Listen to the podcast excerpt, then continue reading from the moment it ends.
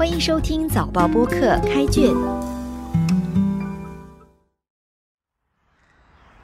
我是联合早报的素君，让我们一起走入新加坡文学的世界。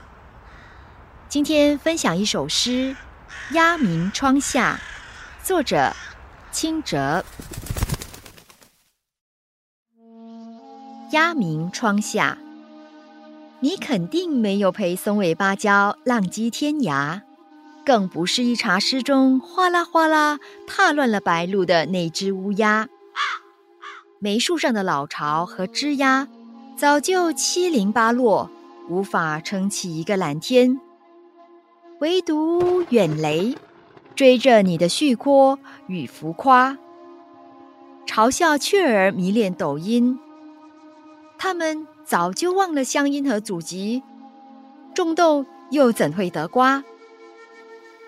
大地依旧喧哗，导弹又远走高飞了。我又看到漫天飞舞的白发，朵朵浪花。高尔基说，海燕是胜利的预言家，而我知道，真正的战士从不寄人篱下。鸦鸣窗下的鸦鸣，暗示一种噪音。乌鸦不讨人喜欢。古早传说，出远门遇见鸦鸣，恐非吉兆。这首诗前四句的松尾芭蕉和一茶诗相提并列，意思是叠加的。松尾芭蕉的牌句很有名气。他三十五岁时决定参禅修行，禅宗、生活、诗歌三者在实践中相互注意。一茶诗是边品茶边读诗，那一壶时间是热烈的。白露是早晨的晶透可喜。这里茶做量词用，数量词起了不规则的变化，意思就丰富了。所以此句中的那只乌鸦和窗下鸦鸣不一样，是讨人喜欢的。前四句是否定陈述。下来的陈述同样采用否定式，所指涉扩大了许多。读者会做什么联想呢？读诗蛮有趣的，读者会发觉此三句梅树上的老巢和枝丫早就七零八落，无法撑起一个蓝天，是关键。他意图做一次攀越。梅树怎么理解也是关键。按诗的叙事看，梅树原来撑起一个蓝天，但现在早已失去它的力量和风采。如果说窗下鸦鸣是后果，那么七零八落就是前因。下来五句依然采用否定陈述，远雷扣印一开始提到的你。你依然忧心焦虑，唯独说明你是执着的。远雷的远不是地理距离，而是心理距离，距离现实很远。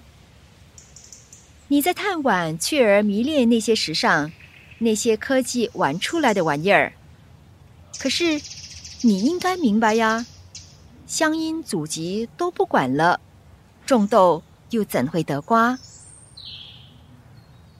现实摆在眼前，这个浮夸的世界是那么虚伪，而标榜正义的导弹又远走高飞了。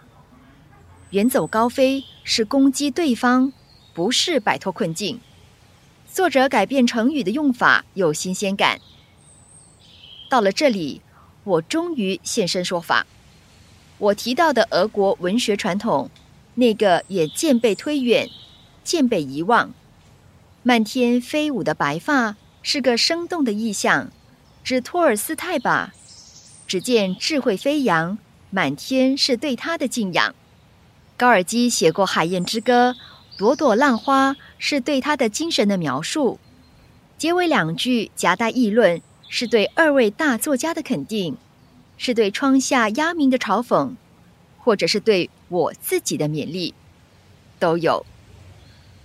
这首诗以否定句陈述，不分节，一层一层推进，选用作家来营造我的情感态度。尤其开头的松尾芭蕉，真是匠心独运，遣词造句有新意。这是一首相当完好的诗，读诗蛮有趣的。这首诗的叙述者应是一个读书人，带几分孤高，孤高便带几分自以为是。噪音带着的社会性质是复杂的，时间刮掉刻下的痕迹，往往要由时间去说明和修补。松尾芭蕉是幽默的、怜悯的、洞见的，这是美国诗人简·赫斯菲尔德的评语。开卷每逢星期四傍晚六点更新，节目中的作品可以在《联合早报》找到。我是素君，今天的节目由《联合早报》副刊和早报播客制作，赏析写作林高，录音李怡倩，后期制作何建伟。亲报业媒体《联合早报》制作的播客，可以在早报的 SG 以及各大播客平台收听，欢迎你点赞分享。